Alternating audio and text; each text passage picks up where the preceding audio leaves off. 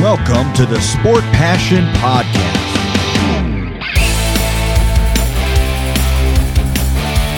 And here is your host, Lars Marendorf.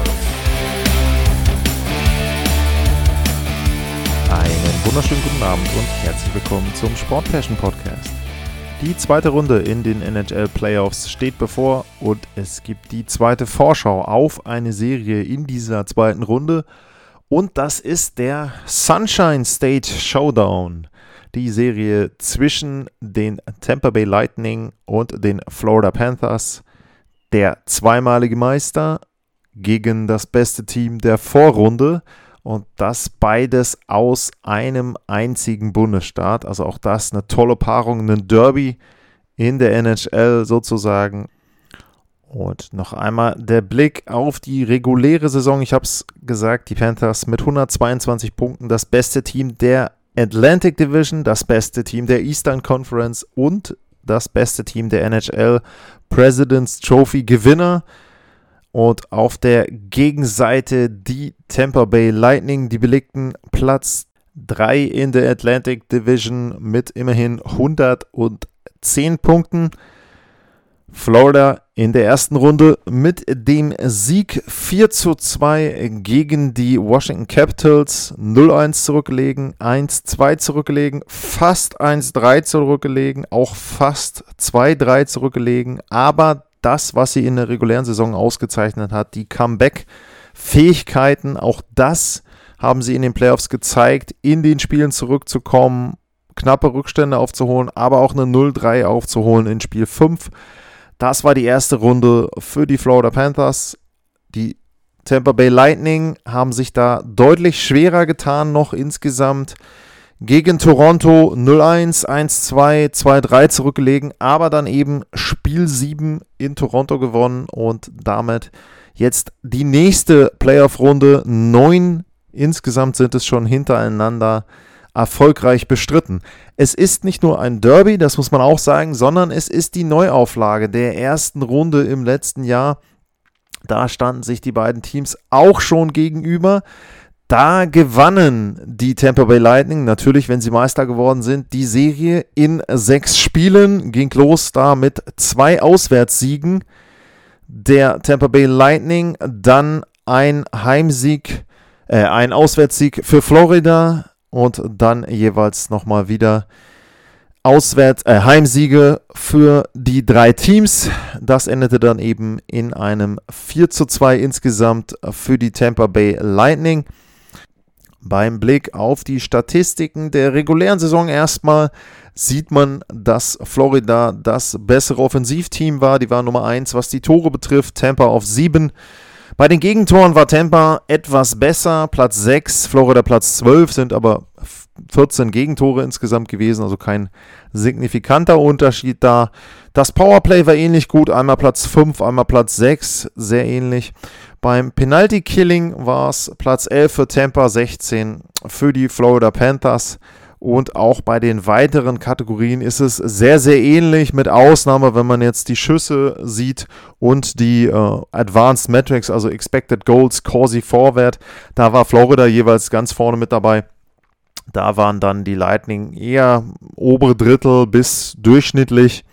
Aber insgesamt lässt sich da nicht so richtig, auch wenn man jetzt die Punkte Unterschiede natürlich gesehen hat, die 10 Punkte, aber so ein richtiger Unterschied lässt sich da jetzt auch nicht feststellen, dass da ein Team an einer Stelle besonders herausragt oder ein Team besonders abfällt. Beides sehr physische Teams, das kann man glaube ich sagen. Beide mit über 2000 Checks, 2105 sogar bei Tampa, Platz 4 und Platz 7, was die Bodychecks betrifft. Also durchaus Teams, die, obwohl sie sehr gute spielerische Qualitäten haben, eben dann auch selbst körperlich aktiv sein können, also sich da auch nicht einschüchtern lassen. Tja, was gibt es sonst noch zu sagen? Die Teams standen sich viermal gegenüber in der regulären Saison und auch das ist ganz interessant, wenn man sich da die Ergebnisse anguckt.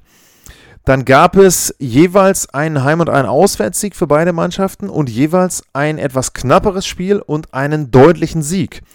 Florida hat 4-1 gewonnen und 9 zu 3 und Tampa hat 3-2 nach Verlängerung gewonnen und ein 8 zu 4 am 24. April. Das ist insoweit interessant.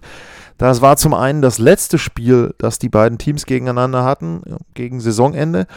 Und das Spiel beendete die Siegesserie, damals 13 Spiele hintereinander, der Florida Panthers. Man kann da vielleicht auch von so einem kleinen ja, ich sage mal, Fingerzeig der Tampa Bay Lightning sprechen, dass sie da gesagt haben, okay, wir versuchen jetzt mal auch nochmal deutlich zu machen, hey, ähm, ihr könnt zwar schönes Eishockey spielen, ihr könnt zwar in der regulären Saison vielleicht ein paar Punkte mehr holen, aber wir sind immer noch Champ. Wir sind immer noch der King in Florida sozusagen und das war für mich schon so eine leichte Message, die da gesendet wurde. 8 zu 4 in dem letzten direkten Vergleich, den die beiden Mannschaften haben. Ja, wenn wir auf die Statistiken gucken in den Playoffs, das eben waren ja dann eher die regulären Statistiken, dann sieht es so aus, dass ja, ein Wert vielleicht so ein bisschen verwundert, das ist der Powerplay-Wert. Denn die Florida Panthers haben es hinbekommen, eine Serie zu gewinnen mit einer Powerplay-Effizienz, Effektivität, wie immer man das dann da auch nennen will, von 0,0 Prozent. Das ist beeindruckend schlecht. Temper auch nicht überragend, 21,2 Prozent, aber immerhin mal getroffen. Und was vielleicht auch noch so ein bisschen Sorge machen sollte, nicht nur das Powerplay war schlecht, auch das Penalty-Killing war schlecht bei Florida. 70,8 Prozent. Und wenn ich jetzt mal kurz gucke, das ist der schlechteste Wert von den Teams, die in der ersten Runde weitergekommen sind. Also das ist schon bedenklich, was sie zumindest in der Runde gegen Washington da im Special Team Sektor zu bieten hatten. Aber man muss auch da natürlich immer einschränken, es ist halt immer vom Gegner abhängig. Tampa mit einem wirklich guten Penalty Killing 85,7 Prozent. Und man muss ja dann auch sagen, im letzten Spiel eben dann Toronto ohne Tor gehalten. Drei Möglichkeiten waren es, glaube ich, dann in Spiel 7. Das dann auch einer der Schlüssel, damit sie die Partie gewinnen können. Ja, was gibt es sonst noch zu sagen? Welcher Wert fällt auf? Face-Offs, da sind in den Playoffs die Florida Panthers besser gewesen. Platz 3, Tampa auf Platz 15. Nur die Rangers waren schlechter, aber man sieht eben, sie sind trotzdem weitergekommen. Also wirklich was zu sagen hat das nicht. Und auch da muss man eben sagen, es kommt ja immer dann auch auf die Matchups an. Wenn man auf die individuellen Spieler schaut, dann ist es ganz interessant. Bei Tampa Bay ist es so, dass sie sehr, sehr ausgeglichene Zahlen haben. Topscorer war Nikita Kucherov mit acht Punkten insgesamt, zwei Tore gemacht. Es hat kein Spieler mehr als drei Tore gemacht. Das waren Ross Colton und Andre Palat. Auch das wäre eine schöne Frage gewesen, wer denn bei Tampa die meisten Tore in der ersten Runde gehabt hätte. Ich glaube, da wären wenige auf Ross Colton und Andre Palat gekommen. Aber zum Beispiel Nicholas Paul hatte ich in meinem Fazit der Spiel 7 auch drüber geredet, der taucht dann plötzlich eben auf im entscheidenden Spiel und macht zwei Tore. Also, ja, da sieht man eben schon Temper sehr tief, sehr ausgeglichen besetzt. Mal wieder eine sehr, sehr gute dritte, vierte Reihe. Corey Perry auch zwei Tore, mehr nicht, aber es sind eben zwei Tore, die er da beiträgt. Also da sieht man eben schon sehr, sehr ausgeglichen. Wenn wir auf die andere Seite gucken, bei Florida, da könnte man ja jetzt davon ausgehen, dass die als sehr, sehr gutes Offensivteam der regulären Saison vielleicht dann auch in den Playoffs sehr, sehr gute Werte hatten und viele Spieler mit vielen Punkten hatten. Aber im Grunde ist es so, dass Carter Verhegi ihn die Runde 1 quasi gerettet hat, würde ich fast behaupten. Der hat nämlich in sechs Spielen sechs Tore, sechs Vorlagen zwölf Punkte sind das dann natürlich. Und der hat vor allem drei Game-Winning Goals gehabt. Also nicht nur die in der Verlängerung jeweils, sondern eben dann auch noch ein, eins ähm, in der normalen Spielzeit. Ja, also der war schon der herausragende Akteur. Claude Giroux noch, drei Tore, vier Vorlagen, okay, auch noch mit dabei. Aber danach ist es so ein bisschen Huberdo, sechs Spiele nur für seine Verhältnisse, muss man ja immer einordnen. Drei Punkte, Sam Reiner mit drei Punkten. Also, wie gesagt, bei, Florida ist es in der ersten Runde für Hagee gewesen, der da sehr, sehr stark die Offensive mitbestimmt hat. Wenn wir dann in Richtung Defensive schauen, in Richtung Goaltending schauen, dann ist es so, und das ist vielleicht erstaunlich, dass von den Zahlen her Sergei Bobrowski die besseren Playoffs bisher hatte. 2,79 der Gegentorschnitt, 90,6 die Fangquote. Gegentorschnitt ist okay, sag ich mal. Fangquote ist jetzt auch nicht mega überragend. Andrei Wasilewski dagegen 3,04 als Gegentorschnitt und nur eine 89,7-prozentige Fangquote. Das ist für seine Verhältnisse nicht besonders gut. Und auch wenn man von den klassischen Statistiken weggeht, zum Beispiel zu Goals saved above expected, da hat Sergej Bobrowski in den sechs Spielen einen Wert von 3,6 stehen und Andrei Wasilewski von 1,5. Nur auch da muss man natürlich wieder so ein bisschen einordnen. Es liegt eben natürlich auch an der Qualität des Gegners und wie man in Spiel 6 vor allem dann auch gegen Ende und in der Verlängerung gesehen hat und eben auch in Spiel 7 ist Andrei Wasilewski immer wieder in der Lage, seine Gegner zur Verzweiflung zu bringen und vor allem auch die entscheidenden Spiele zu gewinnen und immer diese Comeback-Spiele zu haben. Also ist ja so die Statistik, die äh, Tampa jetzt hat, was ist jetzt 16 zu 0, 17 zu 0, nachdem sie ein Spiel verloren haben. Die Statistik basiert ja vor allem auf der guten Torhüterleistung von Andrei Wasilewski.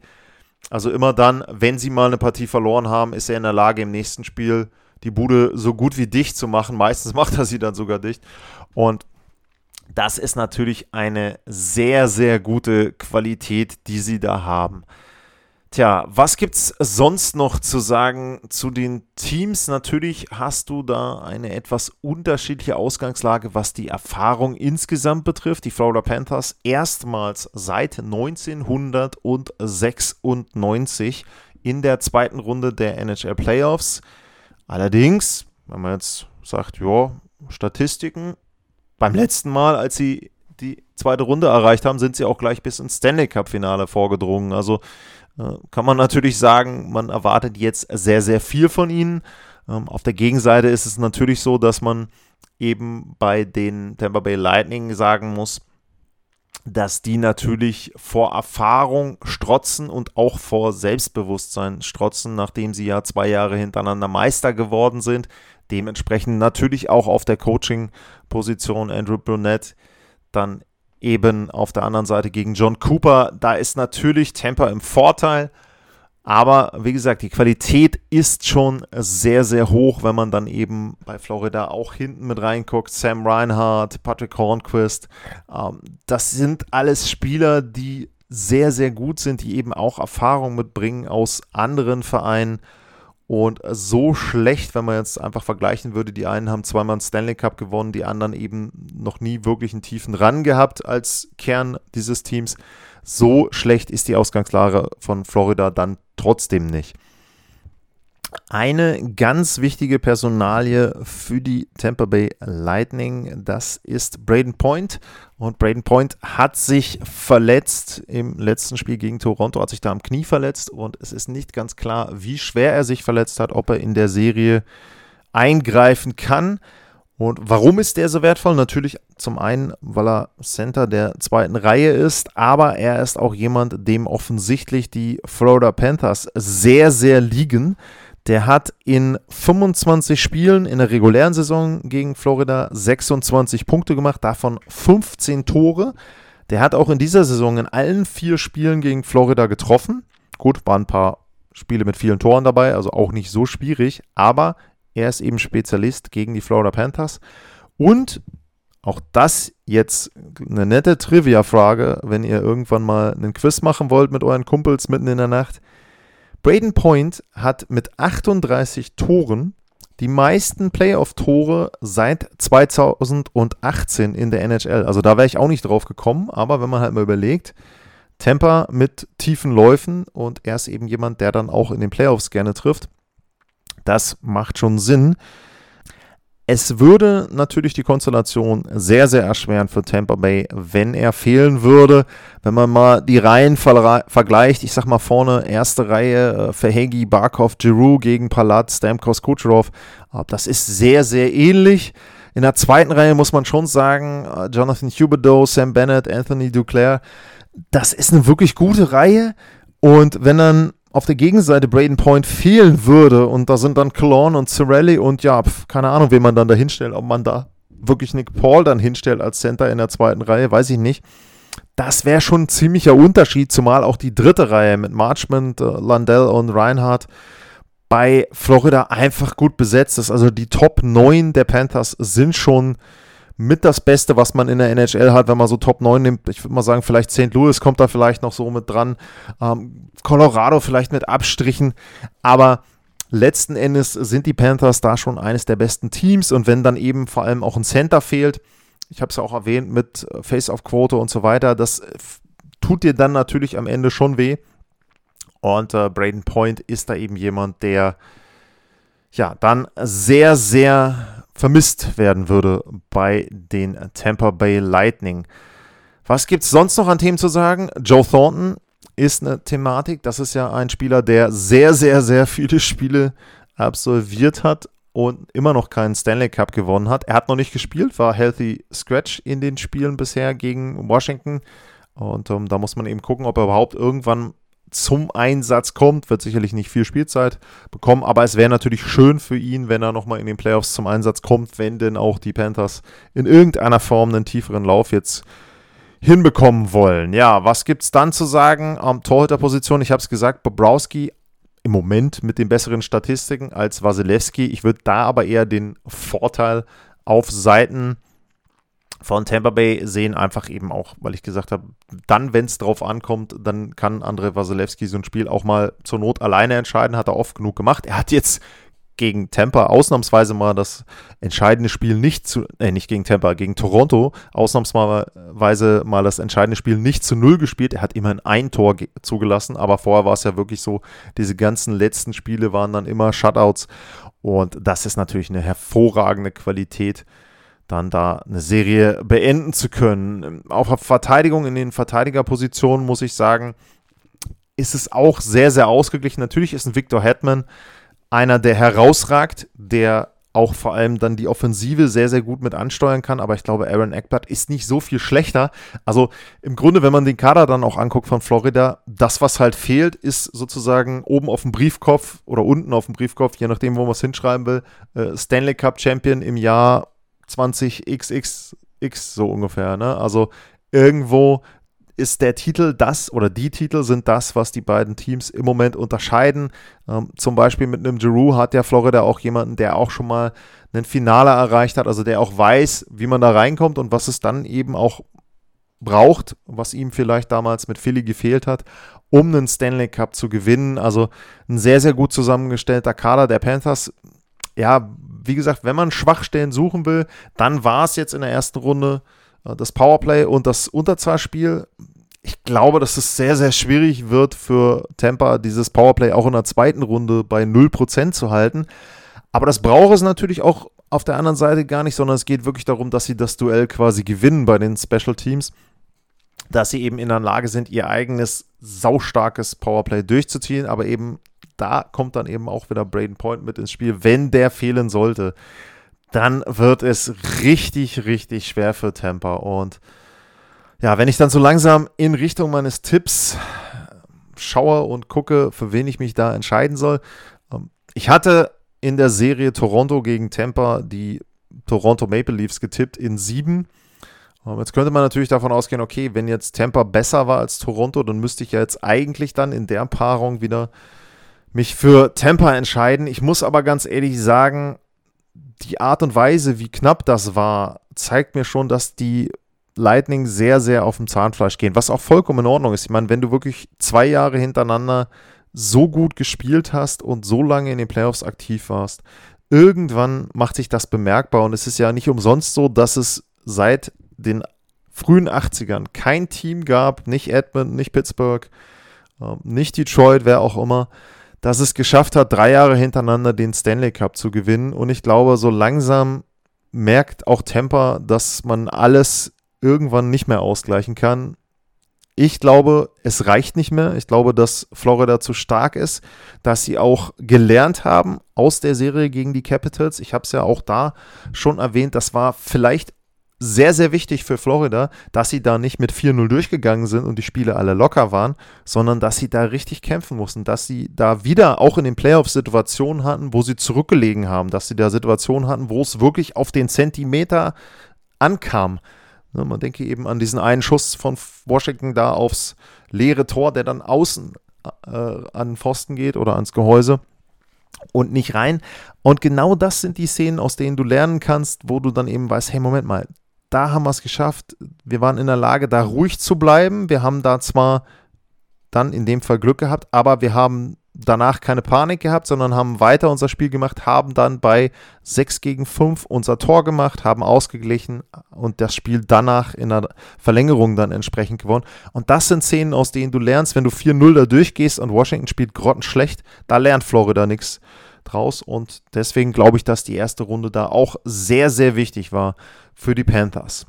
Ich tippe, ja, Florida in sieben, würde ich sagen. Und wenn Braden Point nicht in irgendeiner Form zurückkommt, dann kann ich mir auch vorstellen, dass es auch nur sechs werden. Ich glaube nicht, dass Tampa das Ganze ewig hinbekommt, dass sie immer wieder zurückkommen. Und ich denke schon, dass Florida da eindeutig Vorteile haben wird. Sie sind auch ein bisschen ausgeruhter. Sie haben jetzt ein paar Tage mehr gehabt. Tampa kommt aus einer langen Serie, aus einer harten Serie, aus einer sehr, sehr anstrengenden Serie gegen einen sehr guten Gegner. Und der Gegner, der jetzt kommt, der ist kein Stück schlechter. Also es ist jetzt wirklich nicht so, dass Florida da abfällt gegen die Toronto Maple Leafs und dementsprechend auch psychologisch, sie haben es jetzt geschafft, die erste Runde zu überstehen und da glaube ich an die Florida Panthers und wie gesagt, gehe von einer knappen Serie aus, also kein Sweep oder fünf Spiele, glaube ich nicht, sei denn irgendwer anders verletzt sich noch. Aber ansonsten denke ich schon, dass Florida dann in diesem Jahr die Tampa Bay Lightning entthronen wird, zumindest sage ich mal, in Florida. Und ob es dann nachher zur Meisterschaft reicht, das hängt ja dann auch von den weiteren Gegnern ab und eben auch von Verletzungsglück oder Pech, was man auch dazu braucht. Und ja, das war meine Vorschau und mein Tipp auf die Serie Panthers gegen Lightning. Wie immer, würde mich natürlich interessieren, wie seht ihr das? Was tippt ihr? Glaubt ihr, es gibt den Three-Peat oder zumindest die Chance darauf? Tampa kommt ins Eastern Conference Final. Glaubt ihr an den Sweep der Panthers, weil, keine Ahnung, Wasilewski doch mittlerweile nicht mehr so gut ist? Egal was, at Lars-Mar ist der Twitter-Handle und info at sportpassion.de. Das wäre meine E-Mail-Adresse. Wenn ihr da Meinungen, Fragen, Anregungen habt. Ansonsten, wie immer, vielen, vielen Dank fürs Zuhören und bleibt gesund. Bis zum nächsten Mal. Tschüss.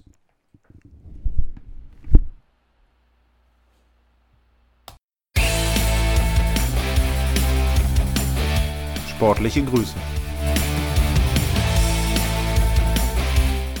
Das war's, euer Lars.